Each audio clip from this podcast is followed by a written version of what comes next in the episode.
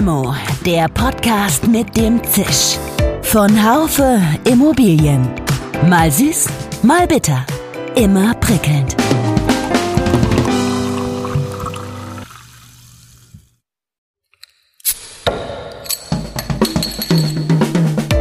Limo, der Podcast mit dem Zisch. Von Haufe Immobilien.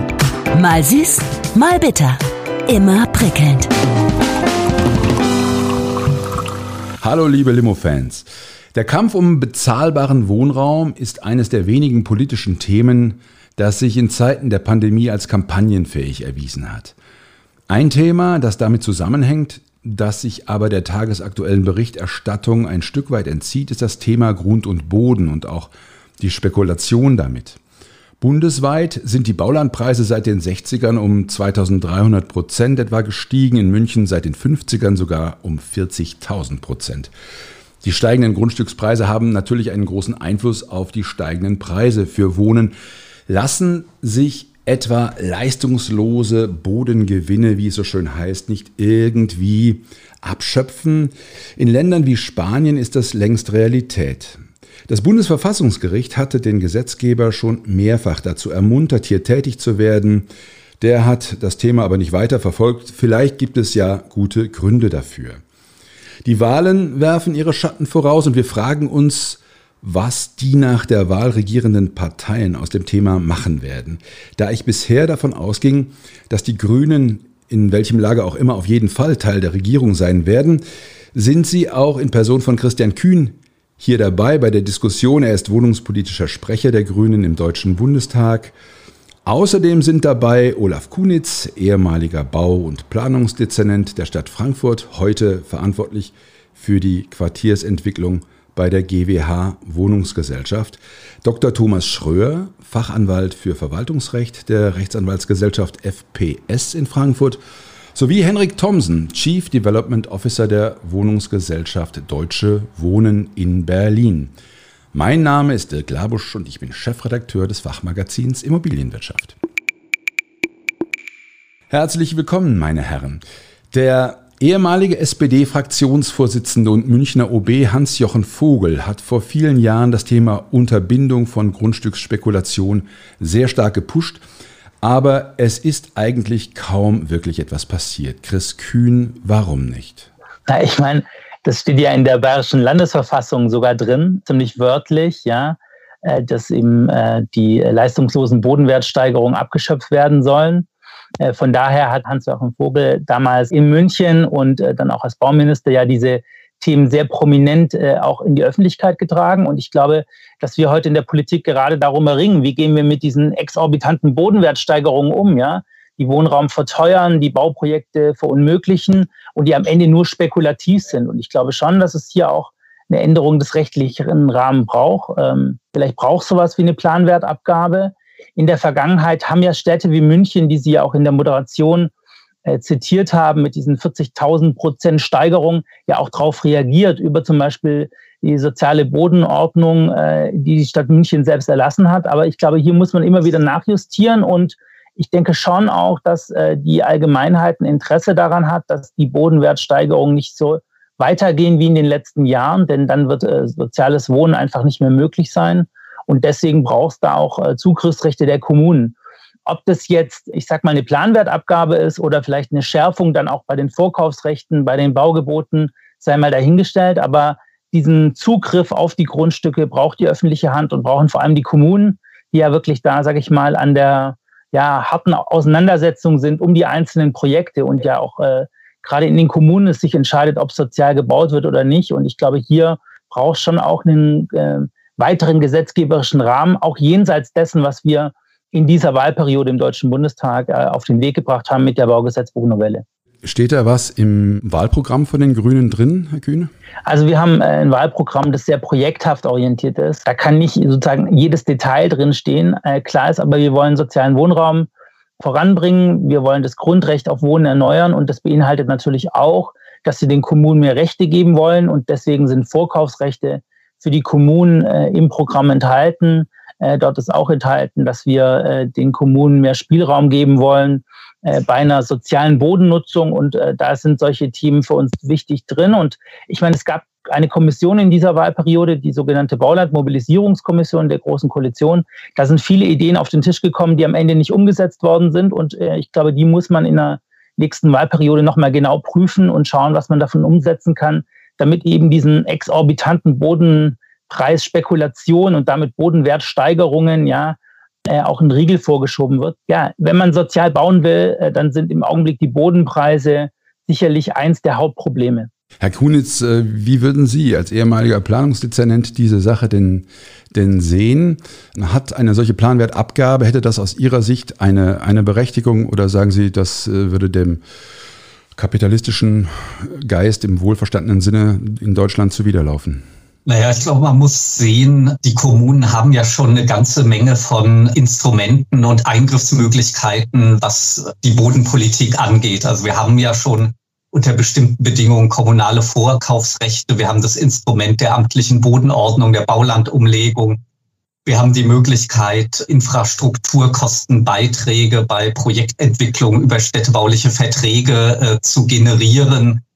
Wir haben die städtebauliche Entwicklungsmaßnahme oder Sanierungsgebiete, wo wir auch sehr stark in Grund und Boden und Eigentum eingreifen können.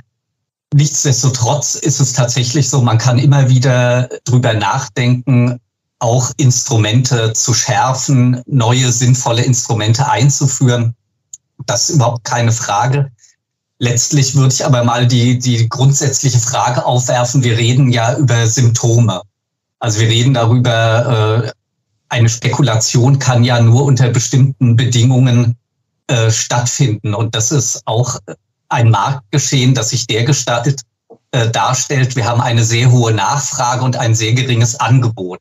Und das ist ja eigentlich das Kernproblem. Das heißt, wie kann ich äh, die Rahmenbedingungen so ändern, dass es unattraktiv ist, mit Boden zu spekulieren? Und da ist die Antwort ja eigentlich relativ einfach. Ich muss das Angebot erhöhen. Das heißt, ich muss mehr Bauland zur Verfügung stellen, mehr Bauland schaffen.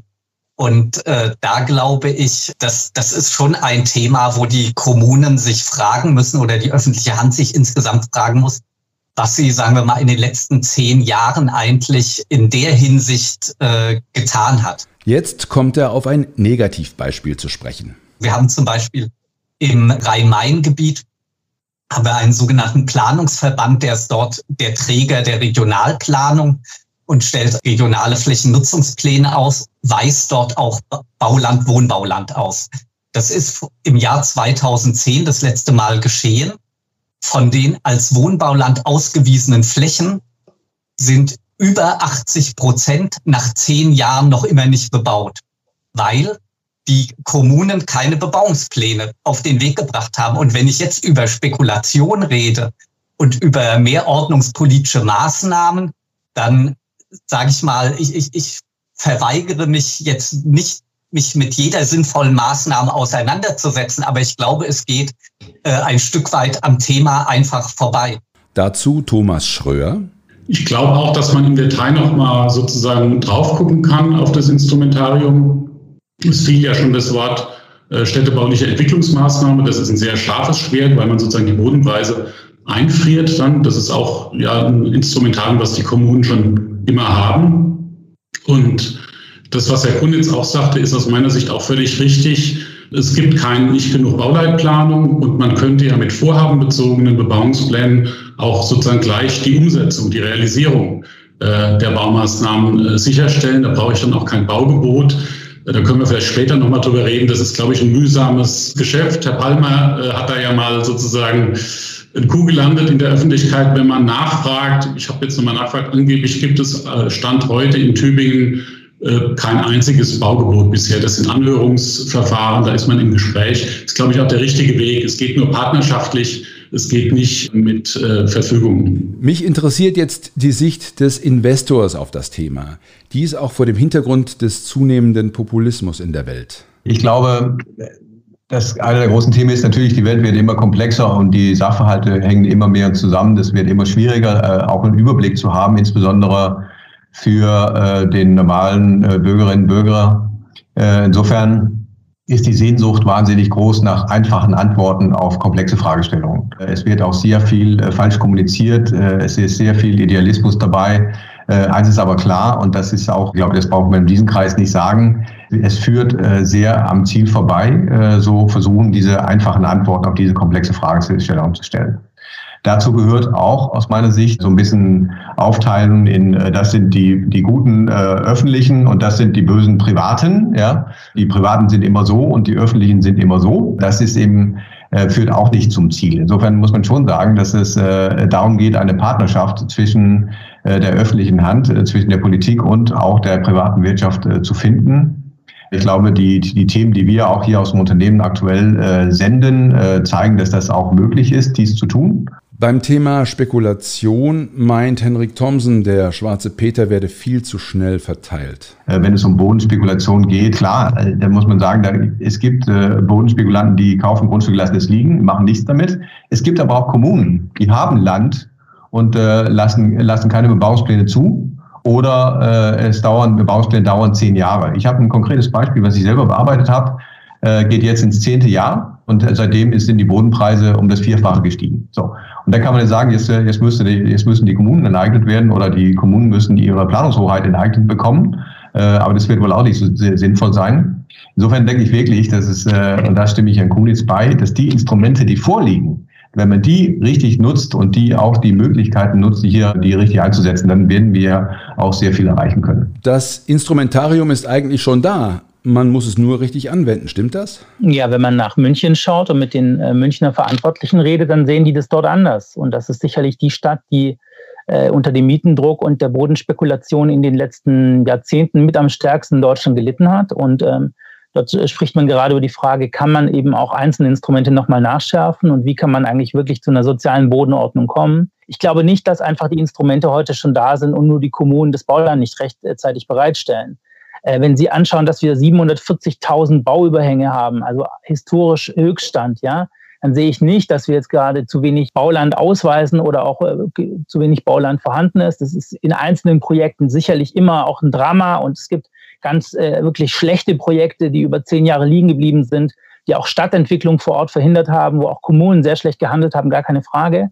Aber der Druck der Finanzmärkte auf den Immobiliensektor in den letzten zehn Jahren nach der Finanzkrise ist enorm. Er verzerrt den Markt. Es geht eben nicht nur um die Bereitstellung von Wohnraum, sondern es geht auch um die Bereitstellung von Immobilien um als Wertanlage, ja, oder als äh, Spekulationsobjekt, wenn man es so nennen möchte. Und diese Auswirkung der Finanzmärkte im Augenblick auf den Immobiliensektor in Deutschland ist dramatisch. Ja, er verteuert Wohnen und Boden und äh, gegen beides muss Politik einen Weg finden, da ein Stück weit, ich sag mal, eine Brandmauer zwischen Immobiliensektor und Finanzierung ziehen. Äh, Kevin Kühnert hat äh, gesagt, der stellvertretende SPD-Chef, äh, dass er, dass er sich sehr gut vorstellen könnte, dass die SPD diese Wertzuwächse von Grundstücken künftig abschöpfen würde. unterscheiden Sie sich da oder, oder sagen Sie grundsätzlich, teile ich das? Ist es nur die Frage, mit welchen Instrumenten und wie hoch? Wo ist der Unterschied zwischen den Grünen und der SPD da? Ja gut, wir haben jetzt erstmal in den letzten Jahren nicht regiert. Das ist, glaube ich, ein sehr ein Unterschied. Und äh, Kevin Kühner kann jetzt viel fordern, was die SPD aber jetzt in den letzten Jahrzehnten äh, oder in den letzten Jahren nicht umgesetzt hat, ja. Und äh, auch nicht die Kraft hatte, umzusetzen. Das ist mal das Erste. Ich glaube, dass es darum geht, den Blick darauf zu richten, dass wir da äh, sicherlich mit der SPD eine gemeinsame Perspektive auf die Problemstellung haben. Das unterscheidet uns, glaube ich, von der Union. Ja, äh, da sind wir der SPD näher. Äh, wir Grünen glauben aber nicht, dass es ein Instrument gibt, die das jetzt sozusagen eine Planwertabgabe und dann ist die Welt heile. Ja, das wird nicht funktionieren, sondern es braucht einfach eine Vielzahl an kleineren Maßnahmen, um den Kommunen mehr Spielraum zu ermöglichen. Ja, das fängt wie gesagt an bei der überhaupt das Baugebote überhaupt mal möglich werden, weil dass sie in Tübingen nicht angewendet werden, hat natürlich was mit dem rechtlichen Rahmen zu tun, unter dem sie heute liegen. Ja, wir haben sehr viel unbeplante Grundstücke, äh, beplante Grundstücke, die nicht bebaut werden. Ich glaube, da braucht es auch von kommunaler Seite die Möglichkeit, äh, dagegen vorzugehen. Es braucht bessere Vorkaufsrechte für die Kommunen, ja. Äh, und da haben wir das auch in dieser Wahlperiode im Bundestag eingebracht. Und die SPD hat das nicht umgesetzt, weil sie in der großen Koalition ist und dort die CDU blockiert hat. Und in dem Sinne würde ich jetzt mal sagen, unterscheidet uns die SPD und uns im Augenblick ganz stark dass die SPD in den letzten Jahren es halt nicht hinbekommen hat, die Forderungen, die sie jetzt im Wahlkampf stellen, auch umzusetzen. Ich bin auch der Auffassung, dass der, äh, der, der Werkstattkoffer äh, der, der Kommunen durch, durchaus noch ein bisschen ausgeweitet werden kann hinsichtlich der Schaffung von Planrecht und die Möglichkeit äh, zu agieren, wenn es um Planungsrecht geht. Das, da bin ich komplett einig. Das sollte man auch tun. Nur man äh, sollte eben auch so ein bisschen die Rollenverteilung so ein bisschen sehen. Ich glaube, was wichtig ist, was der, was der Staat oder die Kommunen machen müssen, müssen verlässliche, verlässliche Rahmen stellen für die Möglichkeit zu bauen mit den entsprechenden Rahmenbedingungen. Und da würde ich gar nicht, auch gar nichts gegen einer einer Wertteilung von, von Bodenwertsteigerungen haben. Insofern glaube ich schon, muss es irgendwas geben, was unterhalb äh, Entwicklungs- und Sanierungsgebiet hängt. Äh, und äh, das müsste schon da sein. Bei der Frage, warum Grundstücke oft nicht bebaut werden, weist Henrik Thomsen den Kommunen eine große Mitverantwortung zu. Ein Vorhaben, das ich selber betreut habe, da haben wir ein Grundstück gekauft und äh, da haben wir zweistellige Millionenbeträge investiert äh, in, diesem, in diesem Grundstück und neun Jahre später immer noch kein Baurecht. Sprich, diese zweistelligen, äh, nicht kleinen zweistelligen äh, Millionenbeträge stehen komplett im Feuer. Also es, es kann auch sein, dass die Kommune sagt, nee, übrigens gar nicht und dann ist das Geld weg. Insofern ist es auch, äh, natürlich begibt man sich auch in ein Risiko rein, wenn man wirklich mit sehr viel Akribie und mit sehr viel Motivation so ein Gebiet äh, voranbringt. Das ist auch eine Leistung, die auch äh, aus meiner Sicht auch anzuerkennen ist. Und wenn man das komplett wegnimmt, dann äh, könnte es so enden wie die, was weiß ich, habe ein Beispiel, Elisabeth Aue in Berlin, große Grünfläche, äh, nördlich von Berlin, 5000 Wohnungen, ist einfach mal so verschwunden über Nacht in der Koalitionsverhandlung. Im Zusammenhang mit einer möglichen Planwertabgabe, welche Rolle spielt hier Artikel 14 des Grundgesetzes, das Recht auf Eigentum mit der Sozialklausel, Herr Dr. Schröer? Und wie wäre es denn hier mit einer Rückwirkung? Ja, die Frage, Herr Labusch, die Wertabschöpfung, vielleicht mal zum Rahmen. Der Artikel 14 gibt ja sozusagen einen weiten Ausgestaltungsspielraum dem Gesetzgeber. Der Gesetzgeber kann sozusagen am Ende auch die Kommune sein. Und wir haben natürlich die Inhalts- und Schrankenbestimmung. Wir haben in Absatz 2 von Artikel 14 die Sozialbindung. Und in der Tat, das Bundesverfassungsgericht hat in vielen Entscheidungen gesagt, Grund und Boden ist nicht vermehrbar, ist ein soziales Gut sozusagen. Und von daher geht die Gestaltungsbefugnis des Gesetzgebers an der Stelle sehr weit. Mit Rückwirkung, da gibt es dann, das ist immer schwierig sozusagen, da gibt es sowas wie Vertrauensschutz. Und eine echte Rückwirkung ist verfassungsrechtlich auch sehr schwierig. Also echte Rückwirkung heißt, einen Sachverhalt, der schon abgeschlossen ist, sozusagen nochmal aufzuschnüren. Ja, nehmen Sie sich an, Sie haben einen städtebaulichen Vertrag und da sind schon Leistungen drin. In der Regel schreibt man auch rein, das ist also nach dem Willen der Parteien dann angemessen insgesamt.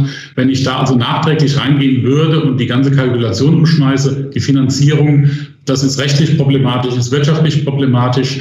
Die Chance liegt, glaube ich, bei den äh, laufenden Projekten, da sozusagen zielgenauer vorzugehen aber nochmal, die Verfassung lässt hier einen weiten äh, Spielraum, die macht hier vieles möglich.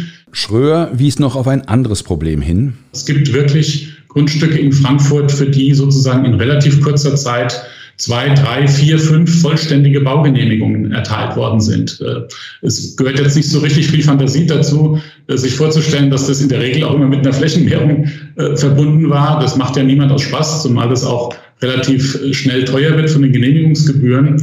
Äh, und, und da muss man in der Tat fragen, ja, steht eine öffentliche Verwaltung dafür bereit, wenn eine vollzugsfähige, wirksame Baugenehmigung vorliegt, das immer wieder sozusagen neu zu prüfen und neu zu optimieren. Äh, da könnte man durch eine relativ einfache Regelung in den Bauordnungen sagen, also solange das sozusagen noch besteht, wird auch kein neuer Bauantrag, muss nicht mehr geprüft werden. Bei der Frage, ob Spekulation eigentlich in seiner Amtszeit oder der weiteren beruflichen Tätigkeit ein Thema war, meint Olaf Kunitz, die ärgerlichsten, bittersten Geschichten hatte ich in Frankfurt übrigens selber mit der öffentlichen Hand gehabt oder mit der, mittelbar mit der öffentlichen Hand. Ich sage mal sowas wie Bundesanstalt für Immobilienaufgaben, die Landesimmobilienbehörden, ähm, die Deutsche Bahn und das äh, Bundeseisenbahnvermögen.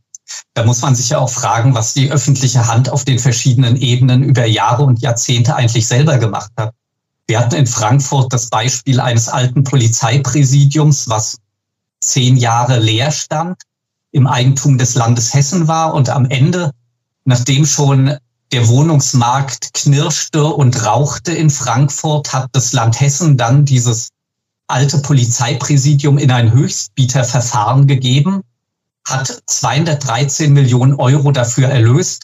Großartig für den Finanzminister. Das heißt, für 14.000 Euro den Quadratmeter diese in öffentlichem Besitz befindliche Immobilie verkauft. Und, und ehrlich gesagt, wenn mir dann irgendeine Verwaltung gegenübertritt und mir was von Spekulation erzählt, da muss ich sagen, fällt mir das sehr schwer, damit umzugehen einfach. Und diese Fälle sind keine Einzelfälle. Auch Chris Kühn moniert in vielen Bereichen das Verhalten der öffentlichen Hand. Von Bund, Land und Gemeinden haben in den letzten, ja, ich würde, ich würde sagen, in den letzten 30 Jahren auch wirklich sehr, sehr große äh, Fehler gemacht. Und der größte Fehler war, dass der Staat sich aus dieser öffentlichen Aufgabe immer weiter zurückgezogen hat, ja. Also Planung auch ausgelagert hat, ja. Zu starkes Investorendenken betrieben hat. Die Kommune selbst in Spekulation eingestiegen ist, ja. Äh, man davon ausging, dass Deutschland fertig gebaut ist, ja. Das waren natürlich große Fehler.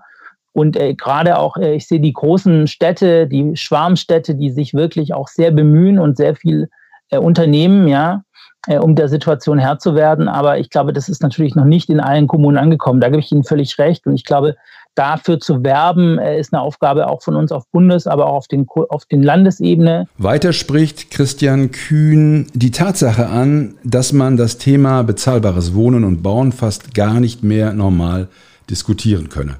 Ich glaube, das ist eins der Hauptprobleme, dass wir ein Stück weit, und ich finde, das hat auch nochmal die Diskussion, äh, zeigt auch die Diskussion hier, ja, wenn man fachpolitisch darüber redet, kommt man äh, sehr schnell zu einer Einigkeit. Ja. Ich glaube sogar, dass wir in dieser Runde da sehr weit kommen würden. Aber das Problem ist, wie, dieser Konflikt heute um das Bauen ist auch so stark aufgeladen, dass politische Kompromisse auch zum Teil schon fast gar nicht mehr möglich sind. Und ich glaube, hier braucht es eigentlich einen neuen Konsens darüber, wie man mit Grund und Boden auch umgeht und wie man Stadtentwicklung auch in den nächsten Jahren betreiben will. Ich glaube, da braucht es wirklich nochmal so eine Art, vielleicht ja, neue gesellschaftliche Verständigung darüber, wie es eigentlich weitergehen soll in diesen Fragen. Toller Begriff, neue gesellschaftliche Verständigung ist immer schwierig, wie das, wie das aussehen kann, Herr Kühn. Ich habe eben, ich musste, Sie haben das Stichwort genannt, Bürgerbeteiligung. Das ist ja auch noch so eine, so eine Geschichte. Viel Bürgerbeteiligung führt ja oft dazu, dass äh, Bauvorhaben wirklich auch in die Länge gezogen werden. Könnten Sie sich vorstellen, da Einschränkungen zu machen? Also ich glaube, ähm, ich komme ja aus Baden-Württemberg. Äh, wir sind hier vor ähm, ja, von über zehn Jahren äh, mit einem Großprojekt, das über die Köpfe der Bürger hinweg entschieden worden ist, Stuttgart 21 damals und diesem Protest dann äh, zu, zum, in die führende Position der Landesregierung gekommen. Und wir haben seitdem eine Politik gemacht, die Politik des Gehörtwerdens ist. Also Bürgerinteressen anzuhören.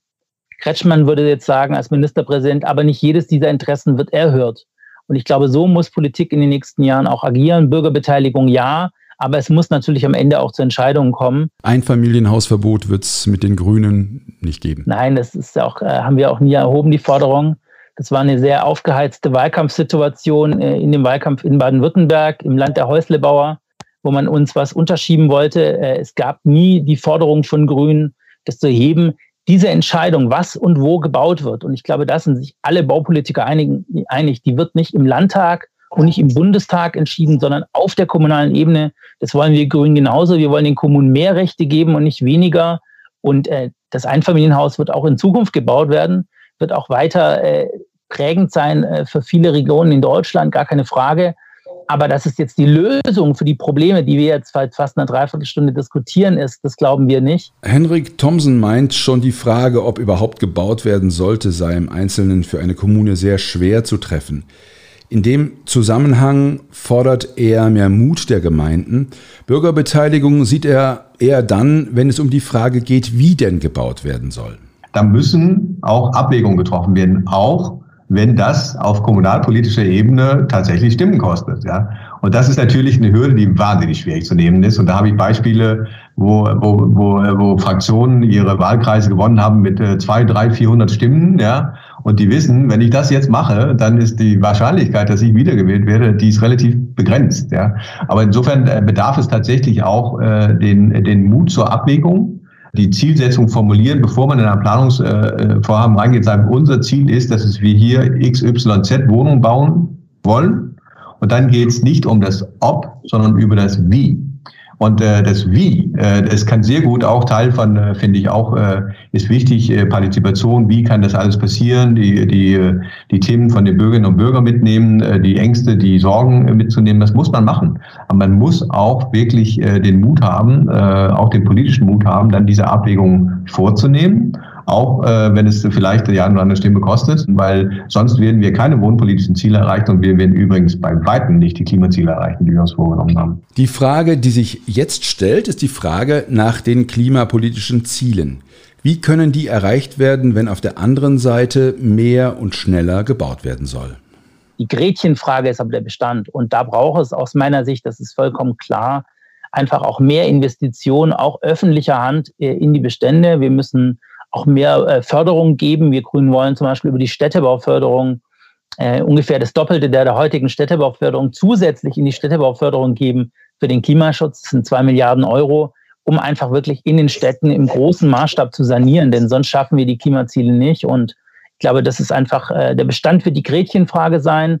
Und da braucht es natürlich auch noch technische Innovation, wenn es um Sektorkopplung geht, um Quartiersanierung und anderes. Und darauf muss sich Politik in den nächsten Jahren fokussieren. Ich fand in dieser Wahlperiode das Einfrieren der energetischen Standards äh, industriepolitisch falsch, aber auch baupolitisch war es falsch. Und ich glaube, wir müssen uns jetzt in der nächsten Wahlperiode sehr dem Bestand widmen und überlegen, wie wir die Modernisierung im Bestand deutlich beschleunigen können. Und äh, deswegen glaube ich, wollen wir Grünen eher mehr bauen als weniger, nämlich mehr umbauen und mehr sanieren im Bestand äh, als das andere Parteien wollen. Und äh, deswegen sagen wir auch, es muss eine Dekade der Investitionen kommen. In den nächsten zehn Jahren braucht es Investitionen in Klimaschutz und da muss ein großer Batzen in den Gebäudebereich gehen. Davon sind wir überzeugt. Und auf der anderen Seite braucht es auch eine faire Kostenverteilung zwischen Vermietern und Mietern in dieser Frage.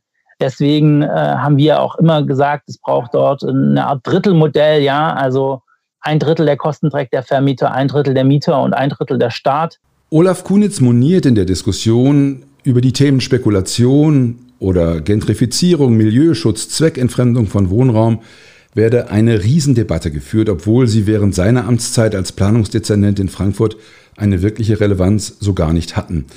Welche Themen sind denn für ihn wohnungswirtschaftlich die wirklich relevanten? Kurzfristig die Möglichkeiten zügigerer Baulandschaffung erweitern, mittel- und langfristig das Thema Probleme im ländlichen Raum und Probleme in den Metropolregionen zusammendenken und zusammenlösen. Das ist ein, eine Kernaufgabe. Wenn wir es schaffen, die ländlichen Räume attraktiver zu halten, attraktiv zu steigern, wenn wir dort um Themen wie Verkehrsanbindung, Digitalisierung viel stärker kümmern, werden wir den Druck von den Metropolregionen nehmen und werden gleichzeitig für den ländlichen Raum was extrem Gutes tun und Landflucht verhindern.